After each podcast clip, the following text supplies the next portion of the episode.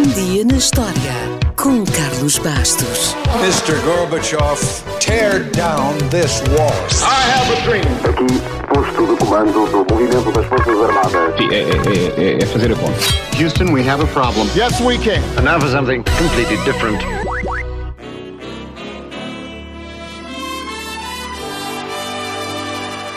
A 9 de dezembro de 1916 nasceu em Nova York Kirk Douglas, um dos maiores e dos melhores atores da história do cinema e o primeiro ator-produtor. Ou seja, o primeiro a poder escolher os guiões, os papéis ou os realizadores que queria. E isso mudou quase tudo em Hollywood. Kirk Douglas era filho de imigrantes judeus da Bielorrússia e foi batizado como Isur Danielovich Demsky. Só mudou legalmente o nome para Kirk Douglas quando se alistou na Marinha durante a Segunda Guerra Mundial e reparou que quase ninguém conseguia dizer o nome dele. Serviu como oficial numa unidade antissubmarina e depois da guerra voltou para Nova York e começou a atuar na rádio e em anúncios de televisão, enquanto tentava entrar para a Broadway.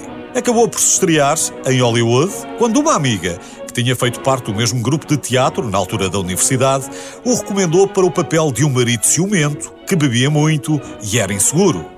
A amiga era Lauren Bacall. Depois desse filme, Kirk Douglas nunca mais representou uma figura tão subserviente, apesar de ter descoberto que era bom ser o mal da fita. Mas ele optou por outro caminho. A sua carreira ficou marcada por um macho alfa dominadores e muitas vezes, de facto, maus. O que não é de estranhar, porque sempre foi atlético e chegou mesmo a combater numa liga de boxe.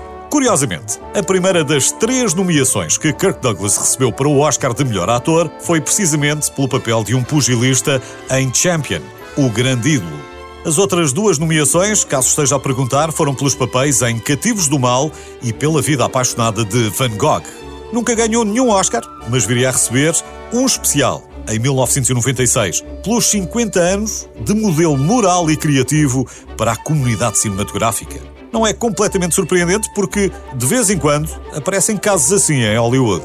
Basta recordar alguns dos seus papéis icónicos para ficarmos com uma ideia desta injustiça. Kirk Douglas foi Van Gogh, foi Viking, foi Ulisses, foi Ned Land em 20 mil léguas submarinas, foi Doc Holliday, o amigo de Wyatt Earp, foi o Coronel Dex na Primeira Guerra Mundial, foi Spartacus e tantos, tantos outros. Foi em Spartacus, aliás, que descobriu um realizador prometedor, um jovem chamado Stanley Kubrick.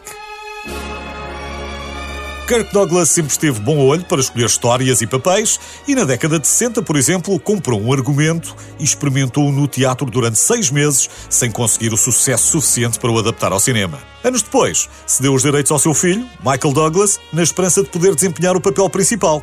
Não foi o caso. O papel foi para um jovem chamado Jack Nicholson. Voando sobre um ninho de cucos, ganhou o Oscar de melhor filme e melhor ator. E Kirk Douglas ficou a ver navios. Kirk Douglas mudou o cinema, deixou uma obra incrível e deixou-nos filhos talentosos. Lutou contra gladiadores, contra cowboys, contra pugilistas e só morreu de causas naturais aos 103 anos.